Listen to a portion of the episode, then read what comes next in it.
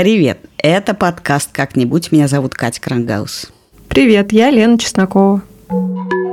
Как-нибудь это слово, которое я говорю себе на протяжении нескольких последних месяцев в ответ на свой или чей-то вопрос, а как мы теперь будем жить. И рассуждать над ответом довольно неловко. Я постоянно держу в голове, что я не главная жертва событий, что у меня много привилегий, я в безопасности, я знаю, где ночевать сегодня. У меня была возможность и уехать, и остаться дома. Я жива, а мои дети сыты. Но несмотря на все привилегии, ты, я и еще миллион людей прямо сейчас переживают очень сильную травму. Можно сказать, что мы все, и даже те, кто сейчас не стреляет и не укрывается от обстрелов, мы все живем на войне. Очень хочется, чтобы мы все скорее с нее вернулись, но совсем непонятно, как на этот процесс повлиять. И этот подкаст – попытка найти более развернутый ответ, чем просто как-нибудь. Я ищу его в прошлом, изучая опыт людей из стран, которые уже оказывались в похожих ситуациях. А я пытаюсь разобраться с настоящим. И мы с Леной поделили. Лена будет изучать всякое умное, копаться в истории и в науке, а я буду разговаривать со всякими великими психологами, психотерапевтами, специалистами разных помогающих профессий. И пока Лена ищет ответы в истории и в науке и расскажет вам и мне о них в следующих выпусках, я поговорила с Кирком Шнайдером. Это один из главных современных популяризаторов экзистенциально-интегративного подхода в психотерапии и вообще просто звезда в своей области. И самое главное, он работал с людьми, которые тоже были против войны в своей стране.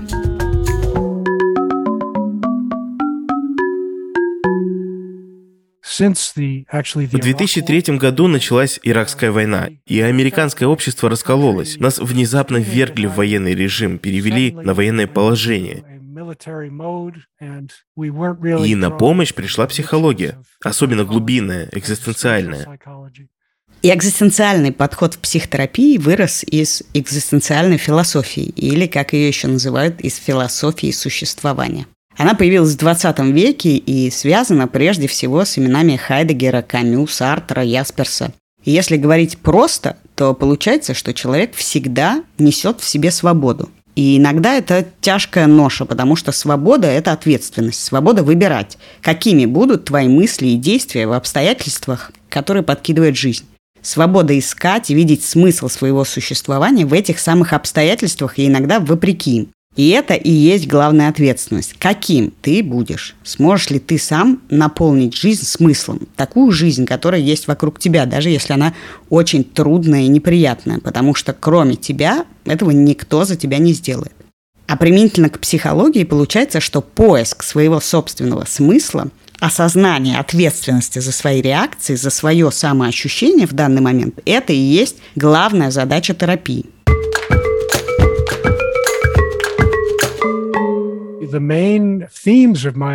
Главные пункты моего подхода – понять, как человек живет в данный момент, помочь ему осознать, в какой точке пути он сейчас находится – какие ресурсы использует для своей жизни, как он ее чувствует и в чем для него смысл его жизни. Еще важно понять, с какими препятствиями или барьерами он сталкивается. После этого глубинного анализа мы пытаемся ответить на следующий важный вопрос. Как он хочет жить? Еще раз, важно не только разобраться, что есть сейчас, но и понять, что с этим делать и как применять на практике те инструменты, которым человек обучится в процессе терапии. Ну а я в этом процессе присутствую как терапевт или, если угодно, как ментальный акушер. После 24 февраля со мной, кажется, произошло то, что называется потерей смысла. Все, что раньше казалось мне важным, перестало таким быть. В начале марта я уехала из Москвы в Тель-Авив, взяв с собой двух детей, зимнюю одежду и папку со всеми документами. Я делала это в панике и сказала детям, что мы едем на месяц, хотя чувствовала, что это неправда. Следующие два месяца я помню плохо. Больше всего меня удивляло, что у людей вокруг есть какие-то силы и желания высказывать свое отношение к ситуации и даже спорить о том, как правильно говорить, что говорить. У меня самой в этот момент в голове не формулировалось ничего. Уж точно у меня не было никакого представления о том, как я хочу жить дальше. Чтобы планировать и принимать какие-то решения, нужно больше данных. Я ждала, что в какой-то момент все прояснится. Но постепенно стало ясно, что этого не будет, и никакие внешние эксперты не помогут, и что вообще никто не понимает, как эта ситуация будет развиваться. Раньше мне казалось, что все обстоятельства преодолеваются в основном внутри, в голове. Но вся осознанность, наработанная годами психотерапии, вдруг совершенно перестала мне помогать. Я очень уважаю психотерапию, но при этом я не совсем понимаю, как ее можно применить к нашей нынешней ситуации. Одно дело, когда у меня личные проблемы, и я с помощью терапевта пытаюсь с ними справиться. Но та война, которую ведет моя страна, она вне моего «я» то, что происходит, происходит не внутри меня, не по моей вине и вообще никак от меня не зависит. Как мне быть в такой ситуации? Даже в самой сложной ситуации у нас всегда есть свобода действия, даже если она очень ограничена. И еще у нас есть свобода существования.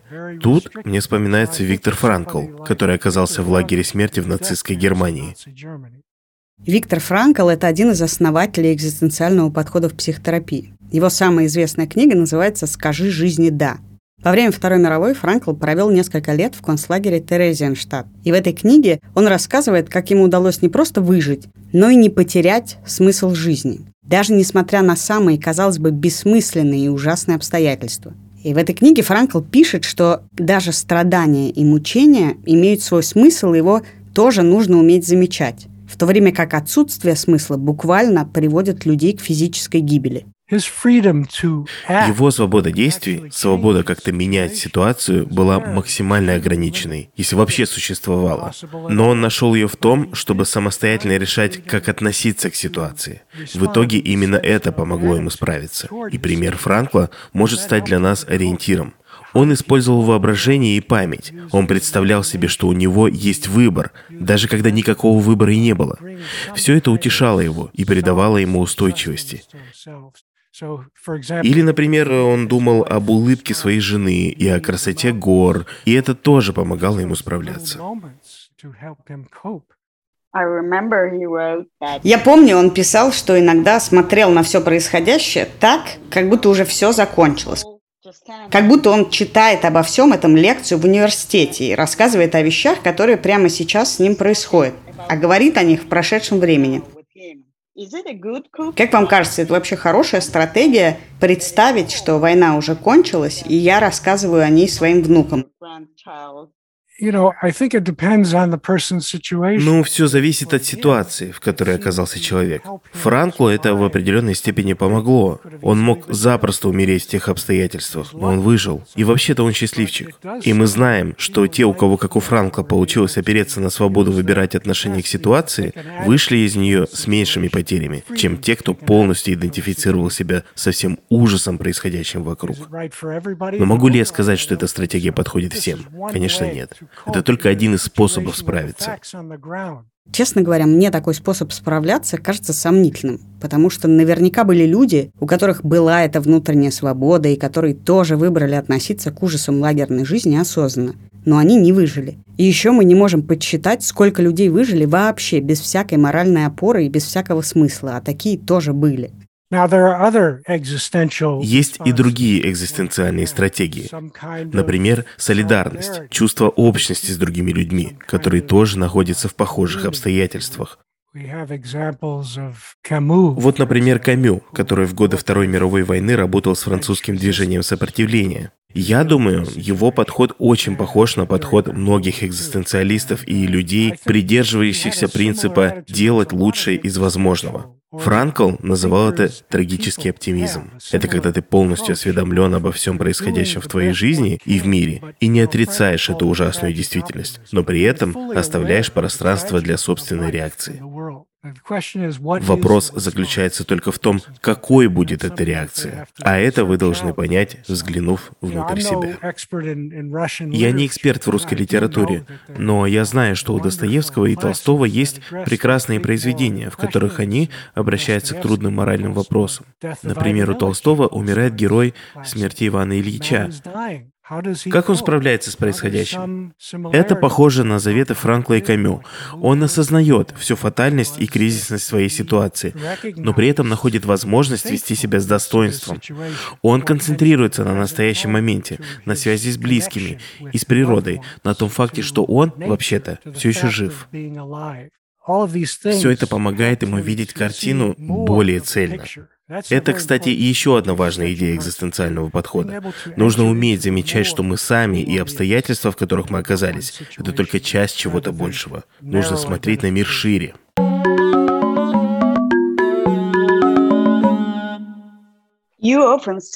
Вы часто говорите, что трансформация рождается в глубинах отчаяния. Да. И я думаю, что глубина отчаяния – это ровно то место, где мы сейчас находимся. Да. Как нам правильно пережить эту трансформацию? Как вообще понять, что то, что мы делаем, как мы переживаем, это правильно? Ну, во-первых, не думаю, что здесь уместно говорить про правильное и неправильное. Каждый человек сам определяет это для себя. И повторюсь, чтобы понять, что правильно, а что нет лично для вас, нужно заглянуть внутрь себя, отрефлексировать то, как вы живете прямо сейчас, и разобраться, что для вас важно. Причем делать это нужно не только с помощью ума, не только головой, но и опираясь на весь свой телесный опыт. Ну а дальше спросите себя, как вы хотите жить. Мне кажется, это лучшее из того, что мы можем сделать. Это как у Киркегора. Ты сначала пытаешься полностью понять и осмыслить ситуацию, а потом просто совершаешь то, что он назвал прыжком веры. То есть принимаешь моральное решение не только умом, но и опираясь на что-то глубинное внутри себя, и просто шагаешь в пропасть неизвестности. Тут мне снова вспоминается русская литература. Великий инквизитор Достоевского. Он ставит вопрос, должен ли человек принимать решения, основываясь на существующих догмах и доктринах, или он должен сперва понять, что он чувствует по отношению к этим доктринам и догмам, а уже потом решать. Возможен ли вообще личный выбор, или это всего лишь иллюзия?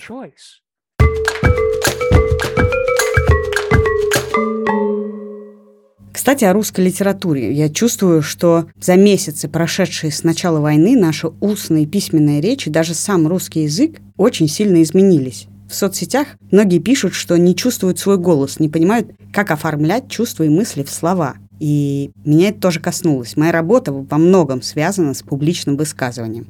Я, например, несколько лет вела подкаст «Так вышло», посвященный этике и морали. И если раньше такие рассуждения давались мне относительно легко, и я на ходу могла формулировать и облекать в слова то, что я думаю, то теперь стало казаться, что я как будто бы разговариваю на иностранном языке и с трудом подбираю слова и все время чувствую, насколько все эти слова не те, что нужны, как будто есть какие-то более точные. Недавно я попыталась описать это ощущение фразой «ходить по минному полю», но это опять были не те слова. Простой пример. Мы, очевидно, больше не можем использовать часть привычных выражений. Например, у меня не поворачивается язык теперь сказать «я устала и всю субботу лежала трупом» или что мои дети устроили какую-то бучу. И таких примеров на самом деле очень много. Я понимаю, что перемены, связанные с языком, тоже часть травмы, которую мы все переживаем. И я все время думаю о том, как это влияет на нас. Я понимаю, что некорректно сравнивать нашу ситуацию с Холокостом, потому что мы не живем в этом кошмаре, мы лишь его свидетели. Но даже это довольно тяжело. Что происходит с моим сознанием, если я каждый день читаю новости, или если я волонтер, который помогает беженцам и видит чужую боль со стороны? Мы называем это заместительная травма или вторичная травма. Она возникает, когда вы сильно сочувствуете людям, которые переживают настоящую, то есть первичную травму в эпицентре событий. Но это не делает вашу собственную боль менее настоящей. Она тоже очень серьезно влияет на ваше сознание и ваше тело. Это невероятный стресс. Каждый день читать обо всех этих ужасах, которые, очевидно, выходят за рамки нормального. Мне кажется, тут может помочь какой какой-то эмпатичный свидетель ваших переживаний. Мне хочется сказать психотерапевт, но я не уверен, что большинству людей, которые оказались в этой ситуации, такая помощь доступна. Пусть это будет хотя бы друг, который выслушает вас, поддержит ваши размышления и поможет справиться с трудными чувствами. А какие последствия могут быть у вторичной травмы? Люди, которые до этого сталкивались с первичной травмой, могут начать перепроживать старую боль. То есть, если они уже переживали физическое или эмоциональное насилие, вторичная травма может заставить их вновь об этом вспомнить. Еще она может вызвать огромное чувство вины. Особенно, если человек считает, что в текущих обстоятельствах он может что-то сделать или даже должен и обязан что-то сделать, даже если на самом деле это не так. Вина истощает человека, отрезает его от витальной энергии.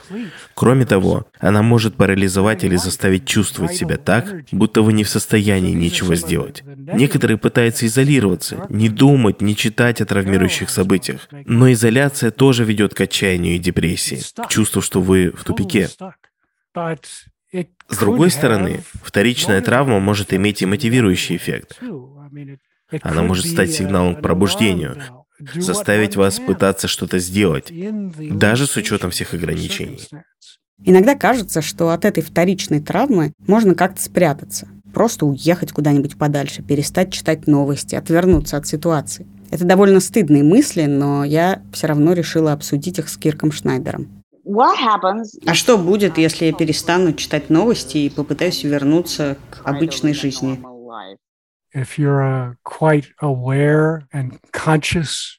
Если вы достаточно осознанный человек, вам будет тяжело просто отвернуться от ситуации, забыть обо всем и умыть руки. Вот как раз после таких переживаний люди обращаются к психоаналитикам, то есть к людям, которые работают с подсознательным или бессознательным. Это будет разъедать вас изнутри, заставить вас себя ненавидеть.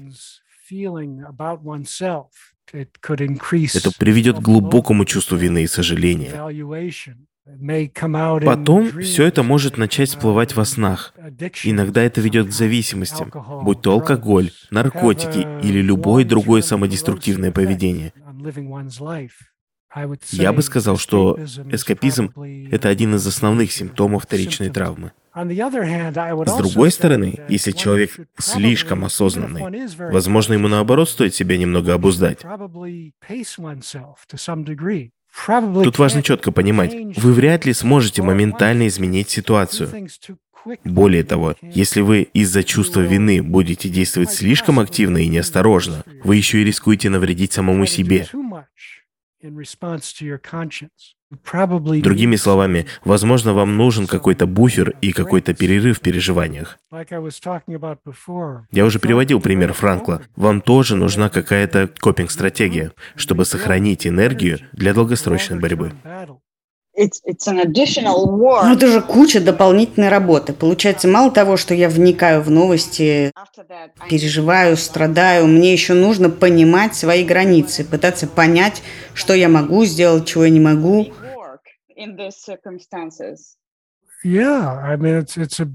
Знаете, быть человеком — это вообще большой труд, особенно в обстоятельствах, которые бросают вызов всему человеческому внутри вас. Но под обуздать себя я скорее имею в виду немного снизить интенсивность своей деятельности, чтобы можно было работать в долгую. Потому что вы бежите марафон, а не спринтерскую дистанцию.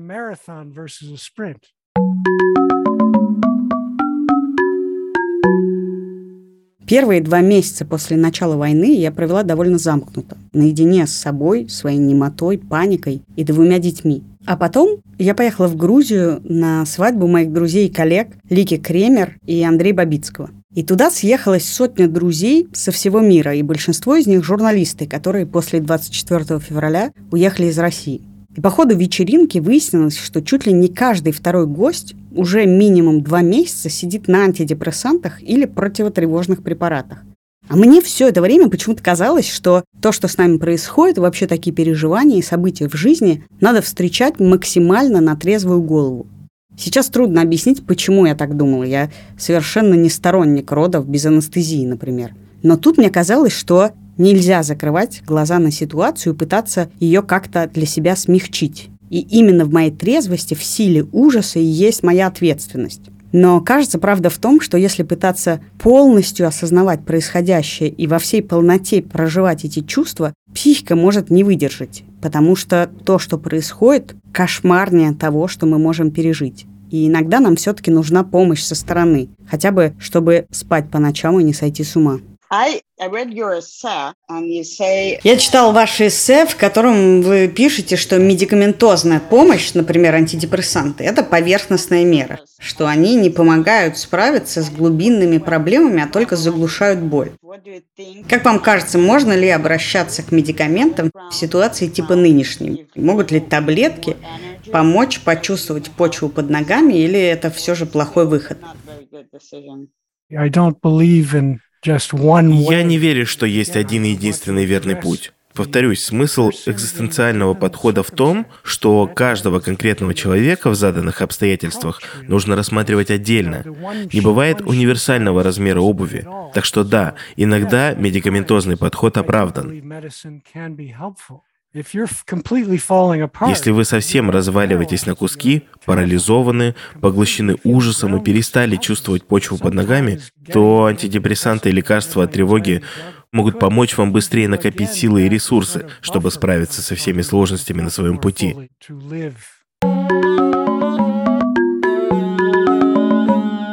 В первые дни войны я запретила себе читать новости чаще раза в день. Потом я сорвалась и снова стала обновлять ленту каждые три минуты. Потом я читала только часть новостей. Потом не читала ничего. Потом твердо решила не смотреть фотографии освобожденной Бучи. И, разумеется, через три часа посмотрела их все по много раз. Признаюсь честно, текст о том, как российские солдаты насиловали украинских девушек и женщин, я прочитать так и не смогла.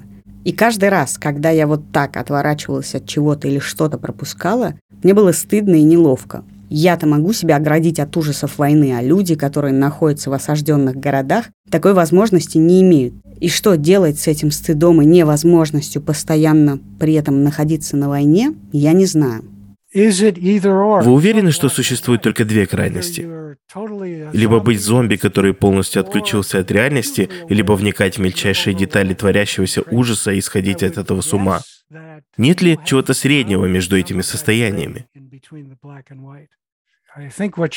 То, о чем вы говорите, это так называемая вина уцелевшего. Ее испытывают те, кто прошел через тяжелый опыт и выжил, в то время как другие люди, которые тоже были там, погибли. Вероятно, все, кто в курсе ситуации, будут и даже должны чувствовать эту вину уцелевшего. Мой способ с этим справиться — я стараюсь дать поддержку людям, которых я люблю и о которых я забочусь, да и всему остальному миру. И это уже что-то. Философия — это тоже терапия, и писательство тоже. Уже несколько лет Кирк Шнайдер участвует в американской инициативе, которая называется Braver Angels. Это независимая организация, которая занимается, как они говорят, политической деполяризацией. В рамках Braver Angels Кирк ведет семинары, дебаты и групповые обсуждения, на которых встречаются люди с непримиримыми политическими позициями. Он помогает условным либералам и консерваторам наладить диалог. Braver Angels была основана прямо перед выборами Трампа в 2016 году. Сейчас в организации 10 тысяч участников со всей страны. Braver Angels объединили очень разных людей с разными политическими бэкграундами, либералов и консерваторов. У нас повсюду локальные ячейки, и лично мне эта работа видится очень благодарной. Иногда беседы, которые мы устраиваем, бывают довольно тяжелыми, но при этом они очень структурированы и дают огромную поддержку. Это и личные разговоры по методологии, которую я назвал экспериментальный демократический диалог, и групповые занятия. Последние несколько месяцев мы все много раз оказывались в ситуации, когда спокойный разговор невозможен. Сторонники войны спорят с противниками, уехавшие с оставшимися. И все это происходит внутри семей, дружеских компаний и рабочих коллективов. Поэтому мне было интересно узнать про методику, которой пользуется Кирк и применяет ее в диалогах в Braver Angels. В экспериментальном демократическом диалоге, прежде чем договариваться о правилах беседы, мы решаем, как назвать ситуацию. Это может быть что угодно – кризис, расизм, политическая поляризация вследствие пандемии и так далее. Потом, но опять же, до того, как мы начнем говорить, я предлагаю участникам визуализировать, каково это вообще. Встретиться один на один с человеком, у которого совершенно другое видение ситуации. Что вы при этом чувствуете к собеседнику? Какие у вас возникают мысли, воспоминания, ассоциации? На это упражнение я даю участникам несколько минут и прошу их представить себе это настолько подробно, насколько только можно. Тут важно наблюдать за собой, замечать, как у вас в голове всплывают все эти ярлыки и стереотипы о других людях. Затем я даю участникам еще немного времени, чтобы представить, что перед ними живой человек, а не стереотип о нем. И этот другой человек не абстракция, у него есть личная история, свои раны и страдания.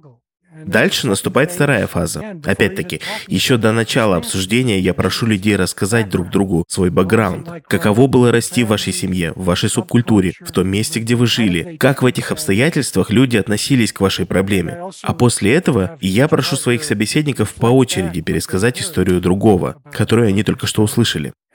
Другой слушает получившийся нарратив и корректирует его, если возникают какие-то неточности. Дальше мы переходим к обсуждению позиции по выбранной теме. Каждому дается пять минут на выступление, а потом нужно снова пересказать, что сказал ваш оппонент, и снова откорректировать его рассказ под его руководством. По итогам этих упражнений каждый должен сформулировать, как именно их собеседник их стереотипизирует. Типа жена-ненавистник или либерал до мозга костей.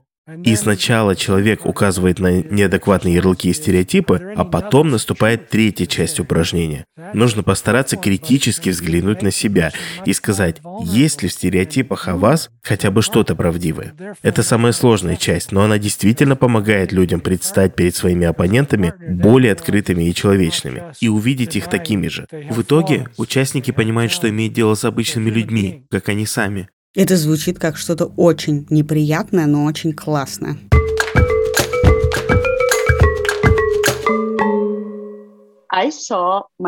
Сейчас моя главная цель – обеспечить стабильность своим детям. Но после двух лет пандемии и после нескольких месяцев войны я реально не могу предсказать, что случится завтра или через неделю.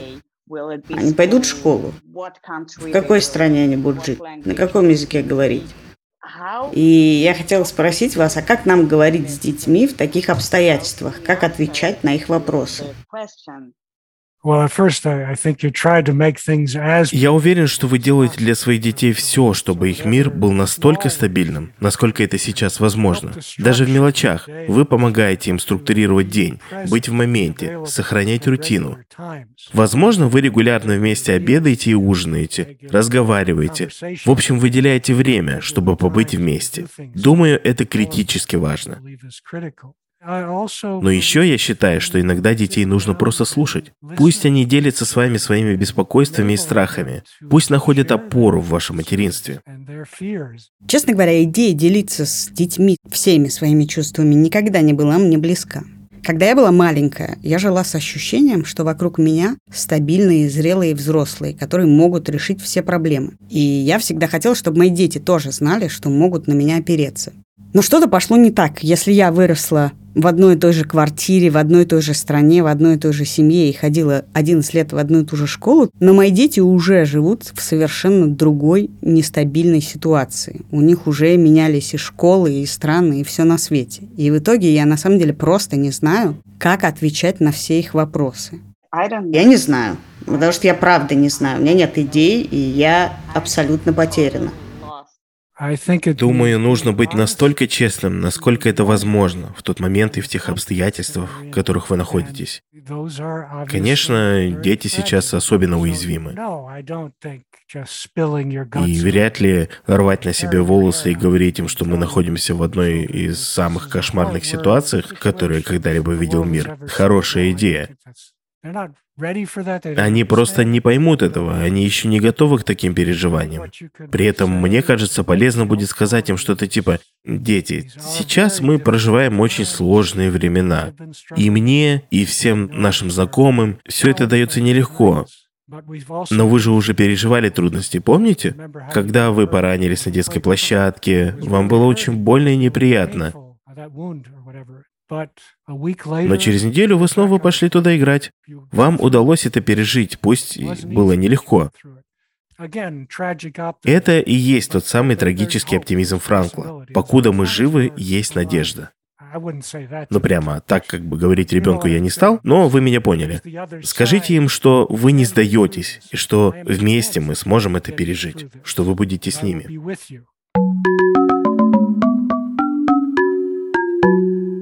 Помимо ужаса и паники с самого начала войны, я думаю, что с нами прямо сейчас происходит что-то очень интересное. Что-то, что вот-вот навсегда изменит или уже изменило нашу и мою жизнь. Я думала так, но совершенно не могла этого почувствовать. И мне понадобилось несколько месяцев, чтобы понять, что за этим страхом, паникой и растерянностью есть любопытство, и мне интересно, что со мной будет. Как это произошло, я не знаю, но я верю, что внутри каждого из нас есть этот механизм, который мы, может быть, не замечаем, не верим и иногда не видим, и он в итоге и помогает нам увидеть какой-то смысл и интерес в дальнейшей жизни. Это был подкаст «Как-нибудь», и все как-нибудь наладится. Мы сделали этот эпизод вместе с редакторами Леной Чесноковой. Лена, ты работаешь над следующим эпизодом? Да-да-да. И еще мы работаем вместе с редактором Жанной Алфимовой, звукорежиссером Максом Асташовым и продюсеркой Машей Агличевой. А Кирка Шнайдера по-русски для нас озвучил Ильдар Фатахов. А если вы хотите послушать прямо сейчас второй эпизод, в котором Лена Чеснокова разбирается с тем, как другие страны и нации разбирались с коллективной виной и стыдным прошлым, подпишитесь на нас в Apple подкастах либо-либо плюс или на закрытый канал либо-либо в Телеграме. Все ссылки будут в описании.